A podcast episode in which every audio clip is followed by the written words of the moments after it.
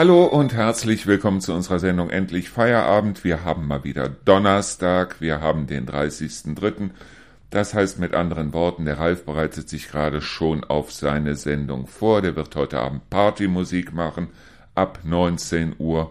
Und ich habe mal wieder nichts vorbereitet, weil wir morgen auch wieder Feriengäste in unsere Ferienwohnung reinbekommen, so wie es im Moment aussieht. Und die kommen dann morgen Nachmittag irgendwann. Also es ist im Moment wirklich Hektik, Hektik, Hektik. Aber was soll's? Dafür verdienen wir ja auch wieder ein paar Euro da dran. Und das ist ja auch schon mal nicht schlecht. Wenn mir die Steuer davon auch noch was übrig lässt, wäre es noch besser. Naja, wir werden sehen. Wir werden wirklich sehen. So, ich habe mir gedacht, wir machen heute mal wieder ein paar interessante Fragen auf der einen Seite. Ja, und auf der anderen Seite erzähle ich einfach mal so ein bisschen während der interessanten Fragen so von mir, was mir so passiert ist weil da kommen wir ja bei den interessanten Fragen immer so drauf. Ja, ich bin von einem oder von mehreren Leuten angesprochen worden bezüglich der Sendung mit dem Torben, also mit dem Torben Busse, mit dem Bürgermeister von Hofgeismar, die mir also gesagt haben, sie fanden das mit Karneval und so weiter, fanden sie eigentlich recht langweilig. Sie fanden auf der anderen Seite aber, was wir so sonst erzählt haben, fanden sie eigentlich sehr spannend und aufgrund dessen werde ich den Torben wohl bei unserer nächsten Sitzung, die wir morgen machen werden, dann wohl dazu bringen müssen, dass er ein bisschen was Privates auch von sich rauslässt. Ich bin mal gespannt, ob er es tut, weil er will ja auf der anderen Seite auch wiedergewählt werden, aber ich glaube nicht, dass der Torben in seiner Freizeit irgendwie, ich sag jetzt mal, Hamster vergewaltigt oder sonst irgendwas und aufgrund dessen kriegen wir das Ganze schon hin. Ja, wie gesagt, also morgen nehmen wir die zweite Folge auf von Busse und Erdmar. Und das heißt, die wird dann in der nächsten Woche gesendet. Ob ich die bis Montag schon hinkriege, weiß ich nicht. Wenn ja, werden wir sie Montag auf jeden Fall senden. Wenn ich sie nicht hinkriege bis Montag, dann heißt das, ja, dann Dienstag, Mittwoch. Wir werden sehen, was da passiert. Also ich würde dann sagen, ich mache mir jetzt noch ein Fläschchen irgendwas auf. Ronny rappelt mal wieder an der Tür. Dem muss ich auch Bescheid sagen, dass er das nicht tun soll. Und nebenan klackert auch die Spülma, ach Quatsch, die Waschmaschine und der Trockner klacken, klackern nebenan vor sich hin, weil ich ja die Ferienwohnung unten noch fertig machen muss. Und dazu haben wir die Bettwäsche jetzt gerade. Ein Teil davon in der Waschmaschine, ein Teil davon schon im Trockner. Und ich muss mir auch was überlegen, weil ich halt an der einen oder anderen Stelle ein bisschen Probleme habe. Jetzt mault der Ronny da draußen äh, mit einer Toilettenspülung, aber das kriege ich bis dahin auch hin.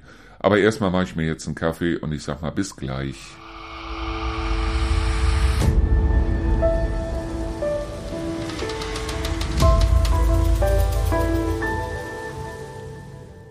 So, ich würde sagen, wir kommen jetzt einfach mal zu den interessanten Fragen, mal sehen, was ich da finde, weil wie gesagt, ich gucke da immer erst rein, wenn ich hier am Mikrofon sitze.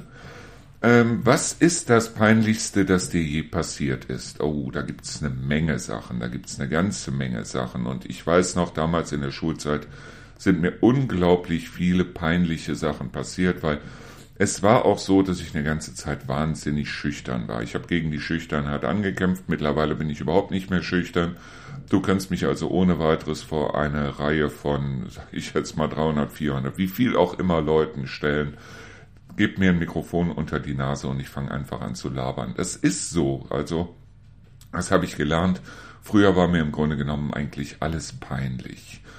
Und irgendwann hatten wir, glaube ich, auch mal die Frage bezüglich äh, von welcher, von welchem Ereignis in deinem Leben würdest du heute noch gerne ein Video haben. Und heute muss ich ganz ehrlich sagen, ja, von diesen peinlichen Augenblicken. Wie ich zum Beispiel damals, wir waren mit der Schule, waren wir unterwegs, ähm, Skifahren. Wir haben Skifahren gelernt. Und beim ersten Mal Skifahren war also alles super. Ich war eine Pistensau hoch drei und es war eigentlich wirklich alles richtig klasse. Und auf der anderen Seite war es halt so, als ich äh, das zweite Mal ein Jahr später dann Skifahren war, da war das Blöde halt ganz einfach. Ich konnte noch wahnsinnig gut Skifahren. Das Einzige, was ich nicht mehr konnte, war bremsen. Das heißt, ich habe mich wirklich oben auf dem Berg, ich habe mich auf die Skier gestellt und dann bin ich losgefahren.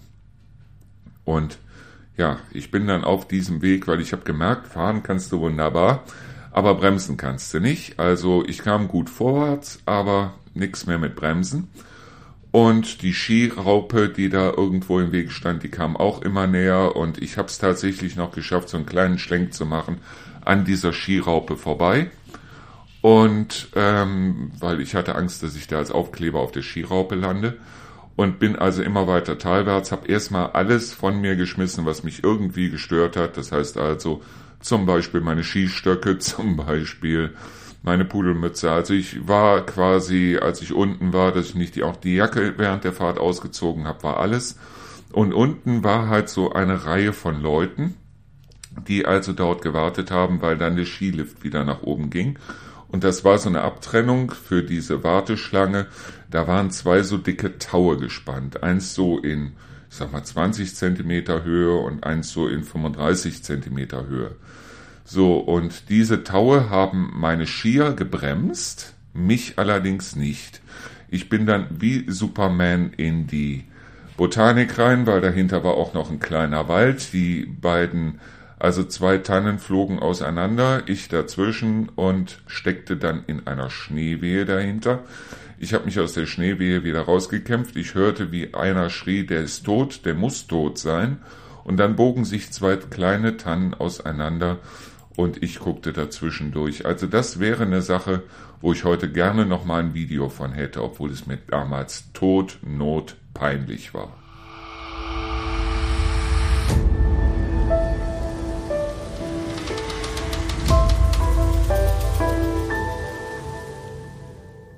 Wir kommen jetzt mal zur nächsten tollen Frage. Ich gucke gerade mal drauf hier. Welchen Beruf würdest du ausüben, wenn Geld keine Rolle spielen würde? Das ist eine sehr gute Frage. Das ist wirklich eine sehr gute Frage. Also wenn ich kein Radio machen würde, weil ich mache manchmal Radio hier, wo ich mir denke, okay, äh, wir arbeiten ohne Gewinn, aber äh, das war nicht so beabsichtigt, hat sie aber so ergeben. Ja, wenn Geld wirklich gar keine Rolle spielen würde, ich glaube, ich würde mich gerne beruflich irgendwie mit Leuten unterhalten. Mit Leuten zusammensitzen, Leuten helfen. Das wäre eine Sache, die könnte ich mir wahnsinnig gut vorstellen. Ich würde mich gerne einfach mit Leuten unterhalten. Das Blöde ist bloß, also ich würde vielleicht sogar Psychologie studieren. Das heißt, dass ich dann wirklich auch fachkundig dann mit Leuten, wenn ich jetzt über irgendwas nichts, ähm, keine eigenen Erfahrungen habe, dass ich die dann vielleicht auch aus Büchern hätte, wie, wie Psychologen das haben. Das Dumme an der Sache ist bloß, hier in Deutschland ist es so, dass wir nur eine begrenzte Anzahl an Psychologen haben dürfen, scheinbar, also zumindest an Psychologen, die von der Krankenkasse bezahlt werden. Das heißt, jeder, der Psychologie studiert, hofft eigentlich irgendwo darauf, einem alternden Psychologen sein, seine Arztpraxis abkaufen zu dürfen, was wahnsinnig teuer ist. Nur auf der anderen Seite, wenn du jetzt wirklich mal was hast, wie eine Depression oder wie auch immer, das ist einer der Gründe dafür, weshalb du teilweise wirklich Monate, wenn nicht jahrelang auf so einen Therapieplatz wartest, weil komischerweise unsere Regierung zusammen mit den Krankenkassen gesagt hat, also Hausärzte dürfen wir satt und genug haben, aber Psychologen nein. Also wirklich nur ein begrenztes Kontingent, wo ich ehrlich sagen muss, ich halte das irgendwo für ein wenig fahrlässig, ganz allein deshalb, weil ich letztens wieder eine Statistik gelesen habe. Wir haben ja selber schon gesagt, glaub keiner Statistik, die du nicht selber gefälscht hast.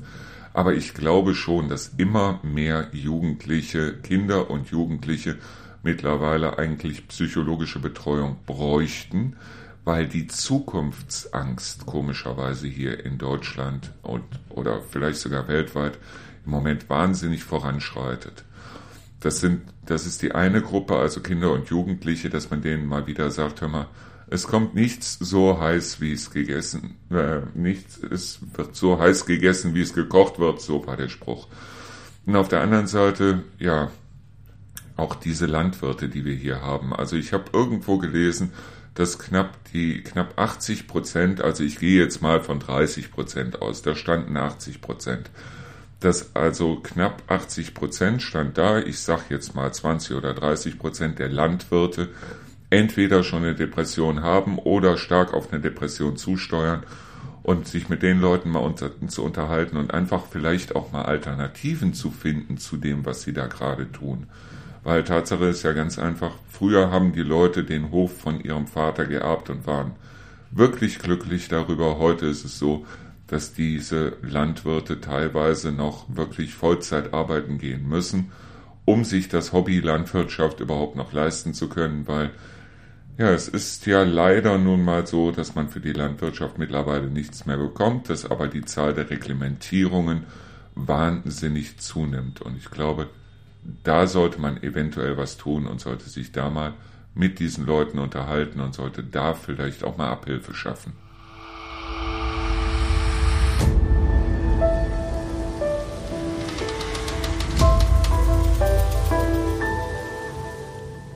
Ja, mit dem Psychologen, wie gesagt, also Psychologie ist eine Sache, die mich wahnsinnig interessiert.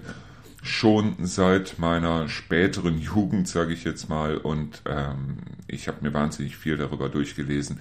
Ich hätte es vielleicht nicht tun sollen, weil ich immer versuche, halt die Leute zu analysieren und weil ich auf der anderen Seite halt auch gelesen habe, wie man bei Leuten auf welchen Knopf drückt. Aber da haben wir ja schon drüber geredet. Aber ich habe einen wahnsinnig schönen Satz oder eine Aussage gehört, und zwar von Dr. Manfred Lütz. Der Mann, der ist auch Psychiater, der ist Theologe, Kabarettist und Autor. Und er hat im Jahr 2017 beim Podcast Elementarfragen, den ich so eigentlich gar nicht mehr auf dem Schirm hatte, sehe ich gerade, äh, sagte er, das Problem ist heute, dass vielfach soziale Kontexte auseinanderfallen. Das Dorf funktioniert nicht mehr, die Großfamilie funktioniert nicht mehr. Und wenn die Leute in die Krise kommen, dann gehen sie zu einem Psychotherapeuten in der Annahme, Psychotherapeuten hätten Lebenserfahrung. Die haben die aber gar nicht. Wir können sehr gut Krankheiten behandeln, aber wo sollen wir denn Lebenserfahrung herhaben?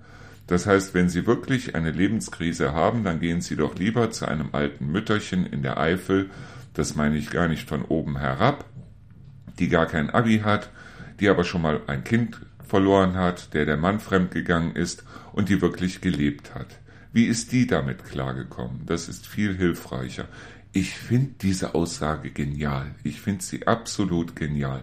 Weil Tatsache ist ja auf der anderen Seite auch, dass wir sehr viel von dem Potenzial, das wir haben, also von den Leuten, wo wir sagen könnten, da können wir noch was von lernen. Wir können entweder von den Leuten lernen, die jetzt älter sind, wie man es macht, oder wir können auch davon lernen, wie man es besser nicht macht. Und das ist unglaublich viel Potenzial und das ist viel mehr Potenzial als in diesen Psychologie-Kliniken ähm, und was weiß ich darum hängt. Und das geben wir einfach so 0, nix ins Altersheim ab und sagen, das brauchen wir nicht mehr. Finde ich schlimm, finde ich wirklich sehr schlimm, weil diese Leute könnten uns im Endeffekt vielleicht sogar helfen bei dem, bei den Problemen, die wir haben und das vielleicht sogar noch besser als irgendwelche Therapeuten oder irgendwelche Medikamente das könnten. Das ist aber nur meine eigene private, ganz persönliche Meinung. Und ja, wenn ihr sagt, ihr habt eine andere Meinung, dann redet mit mir drüber. So, wir gehen jetzt wieder auf die nächste Frage. Wer war für dich die einflussreichste Person in deinem Leben? Oh, da gab's wahnsinnig viele, da gab es wirklich wahnsinnig viele. Lukas natürlich auf jeden Fall, weil Lukas hatte einen sehr großen Einfluss auf mein Leben, hat er heute noch. Lukas hat mir eigentlich gezeigt, wie man zur Welt zurückkommt. Das ist wie in diesem Lied von ähm, Heinz-Rudolf Kunze, Bring mich zur Welt zurück. Und das hat Lukas geschafft. Ich bin mit Lukas dann wieder durch den Garten geturnt, wir haben uns Käfer angeguckt und plötzlich habe ich die Welt aus den Augen von jemandem gesehen, der die Welt so in der Form noch nicht gesehen hat. Und plötzlich bin ich wieder zur Welt zurückgekommen. Deshalb beneide ich die Leute nicht, die keine Kinder haben, weil irgendwie ist es so, ich, ich finde auch die Leute furchtbar, die Kinder haben und dann vergessen, dass sie selber mal Kinder waren. Weil ich finde, dass Kinder einem wahnsinnig viel zeigen können, was wahnsinnig schön ist, über das wir aber nur so hinwegschauen, weil wir halt es gelernt haben, uns auf Dinge zu konzentrieren, auf die wir uns eigentlich gar nicht konzentrieren sollten. Das heißt, wie schön so eine Wiese ist, wie viele Käfer da drin sind, was Ameisen sich da zurechtbauen und so weiter. Das sind alles Sachen, die können wir von Kindern lernen, weil Kinder da noch hingucken und wir tun es halt nicht. Und das ist eine Sache, wo ich ehrlich sagen muss, da war Lukas eine sehr einflussreiche Person für mich.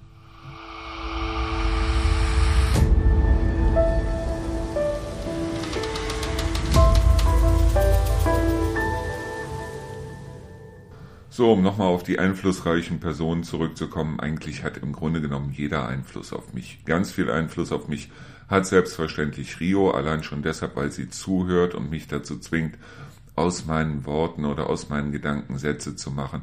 Aber es gab auch damals in der Schule, es gab Lehrer, die hatten einen sehr guten Einfluss auf mich. Es gab Lehrer, die hatten einen furchtbaren Einfluss auf mich. Vielen Dank, Herr Viehweg. Es gab auch dementsprechend äh, ja, Freundin, meine Ex-Frau hatte einen bestimmten Einfluss auf mich, wo ich heute also auf sehr viele Dinge, upsala, auf sehr viele Dinge achte. Ich habe wieder was getrunken hier mit, äh, mit Ko äh, Kohlensäure drin. Und das ist furchtbar, das sollte man nicht machen.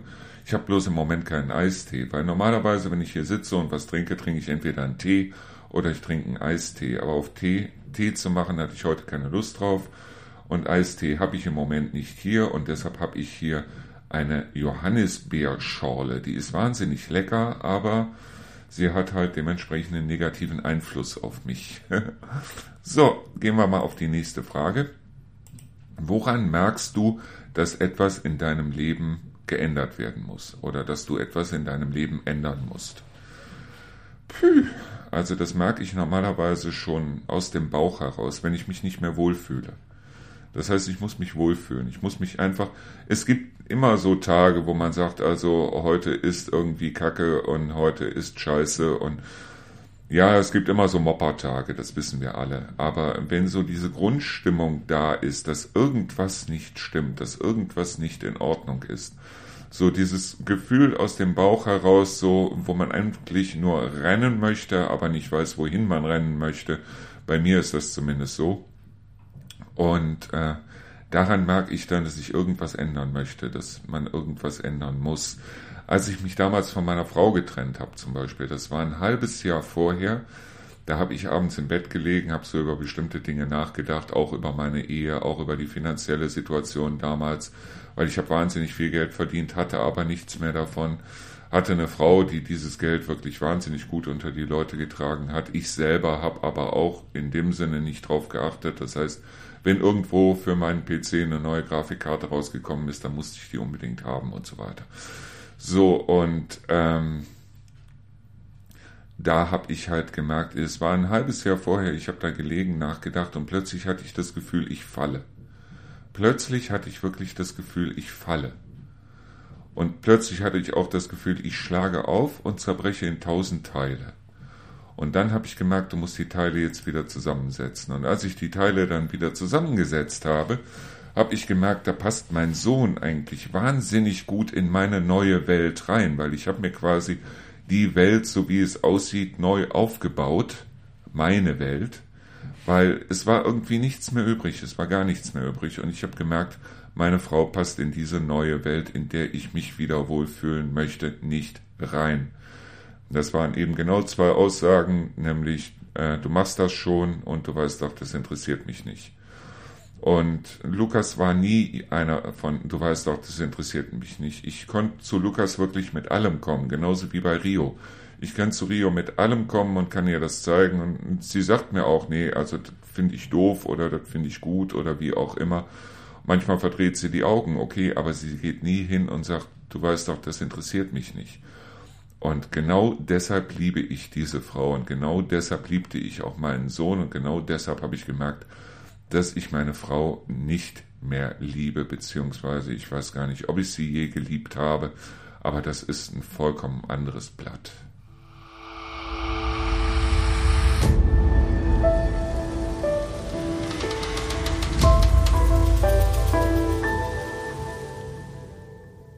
Ich habe mir da gerade mal so Gedanken drüber gemacht, in welcher Phase ich im Moment so ein bisschen bin. Also es ist ja so, dass ich mittlerweile 56 Jahre alt bin und ja, im Grunde genommen fühle ich mich eigentlich wohl, seit ich 40 bin. Seit ich 40 bin oder kann auch 39 oder 42 oder wie auch immer sein, das ist so diese, ja, ich habe irgendwo gehört, die, die tolle Phase zwischen gepflegt aussehen und gepflegt werden. Das heißt also diese Phase, in der man eigentlich ruhiger wird. Ich weiß noch, dass wir damals, Rio und ich, mit einigen Arbeitskollegen und Kolleginnen von Rio auf dem Weihnachtsmarkt waren in Neuss. Das war, glaube ich, die letzte Zeit, wo wir noch in Neuss waren, wo wir auch gesagt haben, dass wir also ähm, dann im Januar hier nach Trendelburg umziehen und wo es also Jüngere dabei gab, die also gesagt haben, nee, ich könnte das nicht. Ich könnte nicht aufs Land ziehen. Ich brauche diese Hektik um mich rum. Und ich brauche diesen Wirbel. Und ich muss wissen, wo der nächste McDonald's und wo der nächste Burger King ist. Und ich muss wissen, wo Party stattfindet. Und ich muss abends am Freitag, am Samstag einfach raus und muss da was machen. Ganz ehrlich, ich war früher genauso. Das heißt also, früher war es wirklich so, dass ich wirklich jedes Wochenende irgendwo unterwegs war ich hatte meine Stammkneipen, ich hatte meine Stammdiskotheken, also äh, es war wirklich eine fantastische Zeit und heute muss ich ehrlich sagen, ähm, heute interessiert es mich nicht mehr so. Heute ist es nicht mehr so, dass ich also sage, ich muss jetzt unbedingt raus, ich muss jetzt unbedingt weg. Man wird in sich selber, glaube ich, so ein bisschen gesetzter. Das heißt also, in sich selber sagt man, ja, diese, ähm, man kommt mit sich selber besser klar. Vielleicht ist es das. Und man hat auch so viel erlebt in der Vergangenheit, also ich zumindest, ich habe so viel erlebt, dass es zwar schön ist, jetzt immer wieder auch neue Leute kennenzulernen und äh, mich mit anderen Leuten auszutauschen und so weiter. Aber diese Phase, wo ich also sage, ja, äh, Erfahrung ist ja nichts anderes als auf die Nase fallen und wieder aufstehen. Oder es direkt perfekt zu machen, kann auch eine Erfahrung sein. Das ist aber am äh, wenigsten so. Am meisten ist Erfahrung auf die Nase fallen und wieder aufstehen. Und irgendwann kommt der Moment, wo du eigentlich gar keinen Bock mehr hast, auf die Nase zu fallen, wo du dir sagst, so, also, ich stehe jetzt auf einem bestimmten Punkt und sag mir, okay, ich will im Grunde genommen eigentlich meine Ruhe. Das heißt jetzt nicht, dass ich also mich auf die Pflegestufe vorbereite, sondern das heißt ganz einfach, dass ich mir sage, okay, ähm, ich möchte das, was ich früher gesät habe an Erfahrungen und das, was ich gemacht habe an Erfahrung, irgendwo ist der Moment, wo man vielleicht dann sagt, ich möchte da jetzt vielleicht, was ich gesät habe, dann auch mal ernten irgendwann. Und da bin ich gerade bei. Das heißt, solche Sachen wie dieses Radio hier oder die Hunde oder äh, das Haus hier und so weiter. Das sind alles solche Sachen, wo ich also dann sage, okay, ähm, du hast es dir irgendwo verdient, aber äh, und es ist auch aufregend in dem Sinne und äh, aber jetzt wirklich, dass ich also sage, ich muss jetzt nochmal wirklich auf die Nase fallen. Es gibt sehr viele Jüngere, wo ich sage, es wäre besser, wenn die vielleicht mal auf der Nase landen würden. Und ich rede jetzt nicht nur von denen, die man aus dem Fernsehen kennt, wo ich mir sage, es wäre vielleicht ganz toll, wenn die mal richtig auf die Nase fallen würden, weil eventuell kämen die dann als bessere Menschen da wieder raus, weil irgendwo die meisten schaffen es ja dann wieder aufzustehen. Die Frage ist bloß, welche ähm, Schlüsse ziehen sie aus dem, was ihnen passiert ist. Weil immer wieder das Gleiche zu tun und immer ein anderes Ergebnis zu erwarten, ist ja irgendwo eine Spur von Wahnsinn. Also kommt man eventuell aus jedem Mal, wo man fällt, als besserer Mensch raus. Und das ist das, wo ich heute sage, ich finde mich gut so, wie ich bin.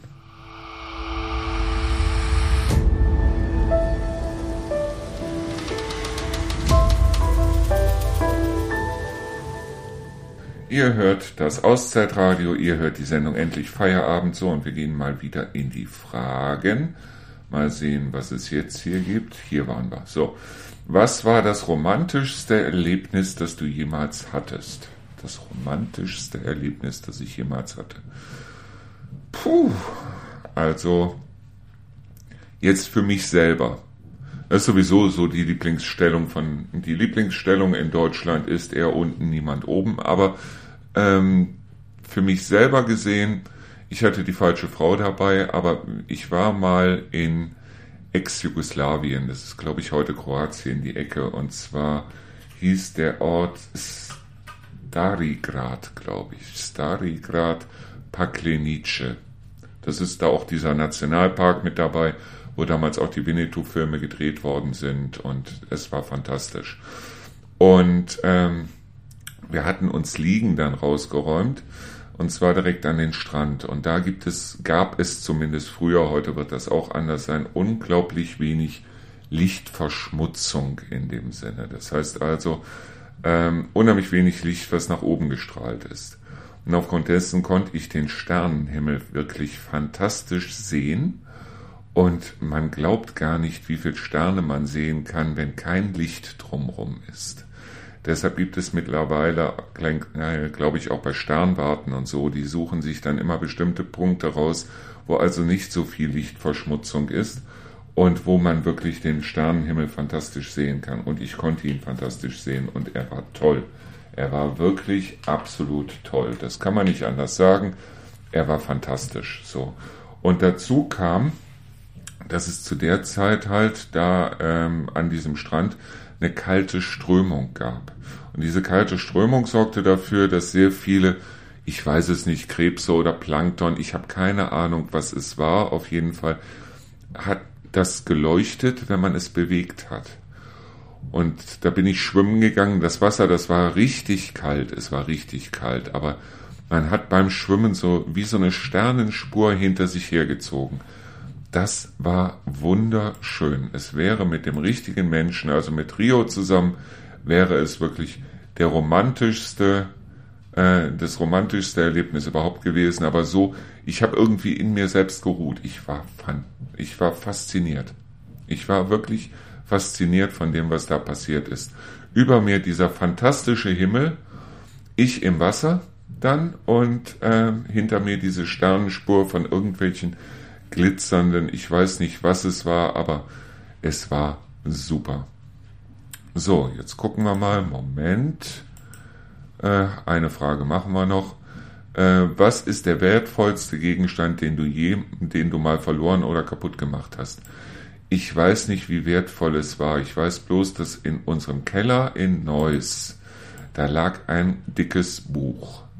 Und irgendwann stand dieser Keller mal unter Wasser, weil nämlich in dem Keller war auch die Waschmaschine drin und da war auch so eine Pumpe drin und diese Pumpe sollte das Wasser dann immer wieder hochpumpen aus so einem Schacht heraus und irgendwann war die Pumpe kaputt und jetzt stand der Keller unter Wasser. Und dieses Buch lag im Keller im untersten Regal und leider Gottes ist es mit ähm, da in Mitleidenschaft gezogen worden. Das heißt also, das konnte ich nachher wirklich wegwerfen und ich habe dann gesehen, das war eine Lutherbibel. Eine richtig dicke Lutherbibel. Ich weiß nicht, wie viel ich dafür gekriegt hätte, wirklich mit einem tollen Einband und allem drum und dran.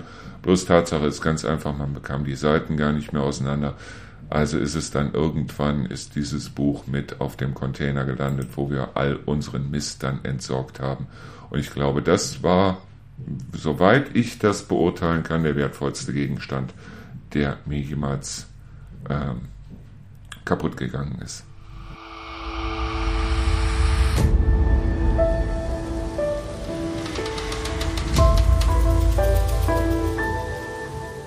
So, und weiter geht's in unserer Fragenlotterie hier im Auszeitradio, in unserer Sendung Endlich Feierabend. Welche war die größte und bedeutendste Entscheidung, die du mal treffen musstest, hier hinzuziehen? Muss ich ehrlich sagen. Wir haben erst das Haus, das alte Haus von meiner Oma verkauft, in dem wir gewohnt haben, als meine Mutter gestorben war. Und dann haben wir das neue Haus von meiner Mutter auch verkauft und äh, sind dann hier hingezogen. Und ich glaube, das war die größte und bedeutendste Entscheidung, die ich jemals getroffen habe. Ich habe sie aber ehrlich gesagt bis heute nicht bereut, weil es war auch irgendwie, so blöd es klingt, also ich war ja 53 zu der Zeit, jetzt bin ich 56. Äh, es war trotzdem, es war wie ein Befreiungsschlag quasi, weil in dem alten Haus, also in, auch in dem Haus von meiner Mutter, hatte ich trotz allem immer dieses Gefühl, meine Mutter schaut mir über die Schulter. Das habe ich, seit ich hier hingezogen bin, nicht mehr. Das heißt also, das war die bedeutendste Entscheidung, die ich treffen musste die anderen Entscheidungen, zum Beispiel Lukas nach Hause zu holen, zum Beispiel mich von meiner Frau zu trennen und so weiter, das waren schon bedeutende Entscheidungen und äh, sie waren auch langfristig alles richtig, aber äh, wie gesagt, die bedeutendste war jetzt hier hinzuziehen. Wenn du dir aussuchen könntest, was für ein Tier du im nächsten Leben wärst, welches würdest du wählen? Das ist ja wohl eine Scheißfrage, oder? wenn ich ein Tier wäre, welches Tier wäre ich gerne? Ich wäre gerne ein Tier, das fliegt, irgendwie ein Vogel, ich weiß auch nicht, vielleicht, vielleicht so ein, so ein Rotmilan, also äh, irgendwas in der Richtung, irgendein Tier, das also, nur äh, da habe ich mir ehrlich gesagt noch nie Gedanken drüber gemacht, welches Tier ich gerne im nächsten Leben wäre, weil was kütt, das kütt, was kommt, das kommt. Was ist, ähm, was ist der wertvollste Gegenstand, den du jemals draußen auf der Straße gefunden hast? Äh, ein Portemonnaie mit 300 Euro drin, aber ich habe es dann auch wieder abgegeben. Ähm, es ist eine Woche lang Stromausfall und dein Handy hat auch keinen Akku mehr. Was würdest du in dieser Woche tun? Lesen. Ganz viel lesen und ganz viel reden mit Rio. Also mir würde, glaube ich, auch in der Woche nicht langweilig und wenn ich morgen kein Internet mehr hätte, es täte mir für das Radio leid, wahnsinnig leid, wenn morgen Stromausfall hier wäre und ich könnte kein Radio mehr machen. Aber ich glaube nicht, dass mir in irgendeiner Weise dadurch äh, langweilig würde, weil erstens, ich bin mir selbst genug und zweitens, mit Rio bin ich perfekt. Deshalb, also ich würde lesen, ich würde viel mit Rio reden, wir würden kuscheln und ja, also solche Sachen würden wir halt machen. Ähm, so, was ist wichtiger? Gesund oder lecker? Lecker. Ganz ehrlich. Und da stimme ich den Leuten überein, mit den Leuten überein, die also sagen, äh, Zeit, die du heute einsparst, indem du nur gesund lebst, die kriegst du nicht heute wieder, sondern irgendwann, wenn du eh keinen Bock mehr drauf hast. Und deshalb, also mir ist lecker um einiges wichtiger als gesund, weil was gesund ist oder nicht, ich sag mal, was, äh, ich finde es gut, wenn irgendwas äh, der Umwelt nicht schadet. Das finde ich okay. Aber was für mich gesund ist, so what? Also äh, ich esse das, wo ich Bock drauf habe und deshalb, ja, interessiert mich nicht. Ähm, welcher deiner Geburtstage ist dir am stärksten in Erinnerung geblieben und wieso? Äh, mir ist eigentlich im Grunde genommen, ich lass mich mal überlegen, mir ist, glaube ich, gar keiner meiner Geburtstage irgendwie stark in Erinnerung geblieben, weder als Kind noch als äh, jetzt als Erwachsener oder wie auch immer. Also äh, ich weiß, dass am 18. Geburtstag meine Mutter zu mir sagte, du kannst jetzt trotzdem immer noch nicht machen, was du willst, aber äh, mir ist kein Geburtstag irgendwie jetzt, weil ich bin auch nicht der Typ, der also den eigenen Geburtstag jetzt groß feiert, muss ich ganz ehrlich sagen.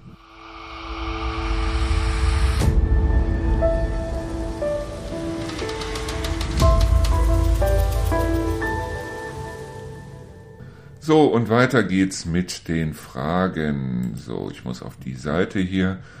Ähm, dum, dum, dum, dum. So, wir waren bei den Geburtstagen. Wie gesagt, ich kann mich nicht an den Geburtstag erinnern. Gibt es etwas, das du unbedingt noch erleben willst?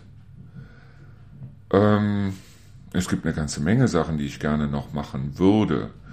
Äh, allerdings habe ich keine Luft Löffelliste. Das heißt also nichts, wo ich jetzt sagen würde, wenn mir der Arzt jetzt morgen sagen würde, du hast nur noch drei Tage oder drei Monate oder drei Jahre, dann gibt es nichts, wo ich jetzt sagen würde, so, du musst jetzt unbedingt noch, ja, was ich noch erleben will, ja, ich will dieses Radio noch gerne richtig groß machen, ich will sehen, was aus meinen Hunden wird.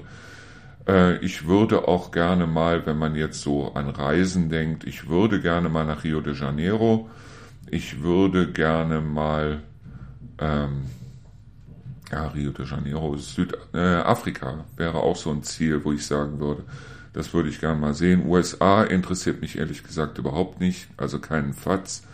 Aber so Kanada würde ich vielleicht auch gerne mal sehen, weil das soll wahnsinnig schön sein, habe ich von einem Freund gehört, der also dann für eine Zeit dorthin gegangen ist. Und äh, deshalb also äh, das sind solche Sachen, wo ich mir sagen würde, okay, wenn ich das entsprechende Geld hätte, aber wenn nicht, dann nicht. Also äh, es gibt nichts, was ich unbedingt noch erleben möchte. Also unbedingt auf gar keinen Fall. Aber es gibt eine Menge Sachen, die ich noch möchte. Also deshalb. Was würdest du an deinem Körper gerne verändern? Nichts. Gar nichts. Ich bin zwei Meter lang, ich habe eine dicke Nase und äh, was würde ich an meinem Körper gerne verändern? Rein gar nichts. Wirklich überhaupt nichts. Vielleicht wäre es so, dass manche Sachen, die wehtun, das heißt also solche Sachen wie zum Beispiel, äh, ich habe eine Schulter, die immer wieder oder so ein, so ein, so ein Armgelenk oben an, an der Schulter, was immer wieder auskugelt, weil da die Pfanne zu klein ist für die Kugel. Und das ist wohl erblich bedingt, hat mir der Arzt irgendwann mal erzählt. Das ist eine Sache, die ich gerne ändern würde, dass ich also wüsste, okay, da kann nichts mehr passieren. Äh, aber das ist äh, in dem Sinne eigentlich mehr so gesundheitlich. Aber ich glaube, worauf die hinaus wollen, ist ganz einfach, gefällt dir dein Hintern, gefällt dir deine Nase, gefällt dir. Das gefällt mir alles. Es gibt nichts, wo ich jetzt sagen würde, das würde ich gerne verändern. Gesundheitlich ja, aber so von der Optik her, ich komme bisher, ich komme mit mir selber gut klar. Und seit ich merke, dass es eigentlich nicht aufs Aussehen ankommt und äh, ich mich jeden Tag freue, wieder einen Tag mehr, und äh, ich auch gerne alt werde. Das heißt also, ähm, ich merke ja selber, dass ich alt werde. Das mag ich jeden Morgen, wenn mir irgendwas weh tut, wenn ich aufstehe. Aber ich habe kein Problem damit. Ich müsste mich jetzt nicht unter das Messer legen, weil es gibt genug Leute, die es nicht schaffen, in Würde zu altern. Und das ist eine Sache, die ich äh, kann und die ich auch möchte. Und aufgrund dessen gibt es eigentlich nichts, wo ich jetzt wirklich sagen würde, so, also das würde ich gern verändern äh, verstellst du dich manchmal, um auf andere Personen einen guten Eindruck zu machen. Hm, hab ich früher. Im Vertrieb macht man das sowieso, weil man hat auch manchmal wirklich Stinkstiefel vor sich, mit denen man dann redet, im Vertrieb besonders, ähm, wo man dann sagt, also äh, verstell dich jetzt und spuck ihn nicht direkt an. Aber äh, ich habe das meiste, ist also so, wenn mich einer so nicht mag, wie ich bin, äh, so what, was soll das?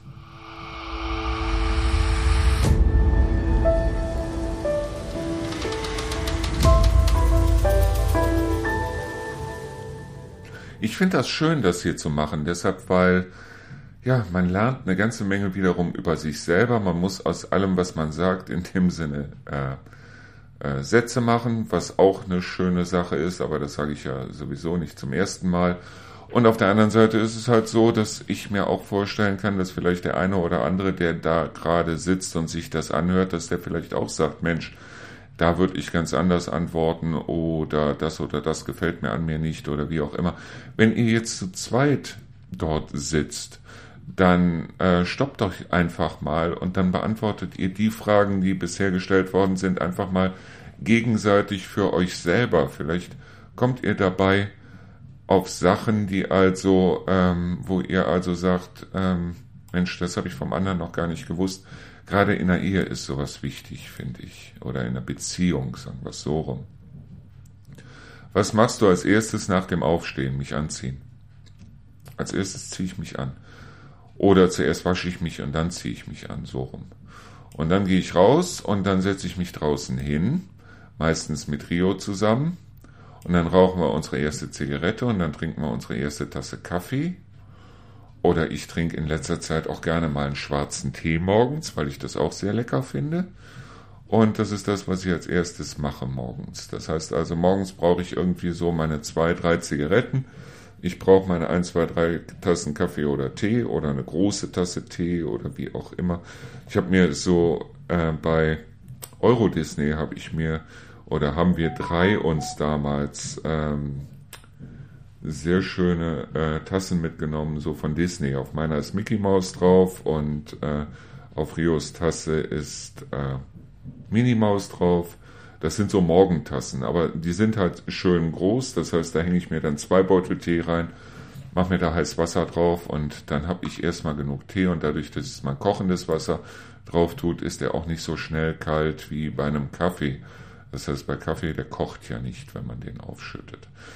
So, ähm, was ist dein Lieblingszitat?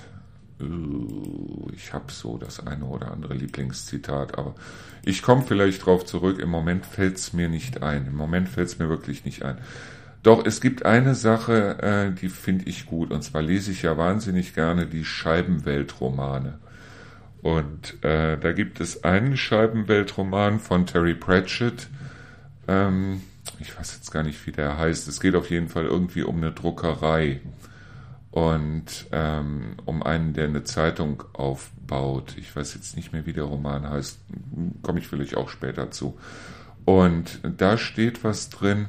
Es gibt Leute, die sitzen vor einer halben, vor einem halben Glas, also von einem halbvollen Glas und sagen, das Glas ist halb voll. Und äh, die anderen sitzen davor und sagen, das Glas ist halb leer. Und es gibt Leute, die haben gar kein Glas. Und die Welt gehört allerdings den Leuten, die sagen, wie ein halbvolles Glas. Das kann nicht meins sein, weil meins war voll und meins war größer. Und äh, es ist nicht mein Spruch in dem Sinne, als dass ich das tun würde oder sagen würde, aber es fällt mir immer wieder auf, wenn ich also bestimmte Leute im Fernsehen sehe, die also dann wirklich denken, äh, ihnen gehört die Welt und äh, sie hätten viel mehr verdient als das, was sie sich selber erarbeitet haben. Und äh, da fällt mir immer wieder dieses, ähm, dieser Spruch ein.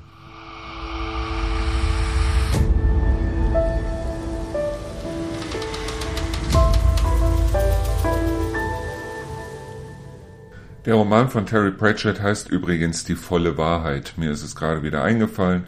Die volle Wahrheit von Terry Pratchett. Ein wahnsinnig tolles Buch und man sollte es auf jeden Fall, wohl ganz ehrlich, man kann alle Romane von Terry Pratchett, alle Scheibenweltromane lesen und auch die anderen Romane von ihm, wie zum Beispiel die Teppichvölker. Wahnsinnig tolle Bücher. Leider ist Terry Pratchett ja verstorben. Ist noch gar nicht so lange her. Was ich sehr schade finde, weil ich habe mich immer auf die neuen Bücher von ihm gefreut. Ähm, was verwundert dich häufig bei anderen Leuten? Ähm, wenn sie nicht so reagieren, wie ich es gewohnt bin. Finde ich gut, finde ich richtig gut, finde ich fantastisch. Das ist das, was mich wundert. Auf der anderen Seite wundert es mich, wie manche Leute halt einem ins Gesicht lügen können. Das ist eine Sache, die wundert mich immer wieder, weil ich denke auch bei den Leuten, die zum Beispiel wahnsinnig eifersüchtig sind und so, dass das halt solche Leute sind. Jetzt macht das wieder Bödelüm und ich habe mal wieder hier äh, eine Mail gekriegt. Ähm, was mich halt wundert, das ist ähm, bei Leuten, die wahnsinnig eifersüchtig sind, wie gesagt, ähm, man traut sich selber nicht mehr oder man traut anderen in der Regel nicht mehr zu, als man sich selber zutraut.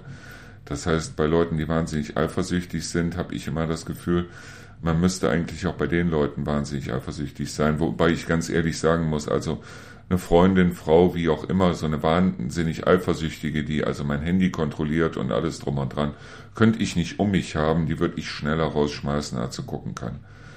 So, welcher deiner Freunde hat dich am meisten geprägt? Ähm, ja, ich habe ihn ja mal Peter genannt, diesen Freund. Ich möchte den richtigen Namen jetzt nicht sagen, äh, wo ich dann nachher erfahren habe, dass er, wie gesagt, seine Frau und davor auch seine Freundin geschlagen hat, wo ich erfahren habe, dass sein Vater auch seine Mutter geschlagen hat und so weiter. Das hat mich schon geprägt, weil ich bin seitdem bei Leuten, auch bei Freundschaften und so weiter, immer sehr vorsichtig. Das heißt, ich habe dem die Freundschaft gekündigt in dem Moment, wo ich es gemerkt habe, dass das passiert. Ich denke mir aber auf der anderen Seite, äh, es war für mich sehr ähm, verwunderlich, dass es mir nicht vorher aufgefallen ist. Und es hätte mir eigentlich, er hat es gut versteckt und so weiter, klar, aber vielleicht hätte mir das eine oder andere auffallen sollen. Und deshalb muss ich ehrlich sagen, äh, ich bin immer sehr vorsichtig, bevor ich jemanden als Freund bezeichne in dem Sinne. So, was war die härteste Arbeit, die du je gemacht hast? Uh, das war damals ähm, Pipelines testen. Ich war in äh, Stuttgart, äh, nee, in Saarbrücken war ich, ich war in Frankreich und ich war in Belgien. Jeweils für eine Woche haben wir Pipelines getestet. Wir haben wirklich äh, 13, 14 Stunden am Tag gearbeitet, haben danach gesoffen, ähm, haben vielleicht drei Stunden pro Nacht geschlafen, haben 80 Zigaretten am Tag geraucht und haben wirklich körperlich unglaublich hart gearbeitet. Ich meine, ich war auch erst, ich glaube, 19 oder 20 aber das war was, was mich irgendwo, wenn ich es heute sagen würde, was war die härteste Arbeit? Das war die härteste Arbeit. Aber es hat mir auch wahnsinnig viel Spaß gemacht. Ich bin nach jeder Woche wirklich auf den Brustwarzen zu Hause reingekrochen, weil es war wirklich anstrengend wie Sau. Aber wir hatten auch wahnsinnig viel Spaß. Ich habe auch wahnsinnig viel Geld verdient dabei. Aber äh, es war wirklich die härteste Arbeit, die ich bisher gemacht habe.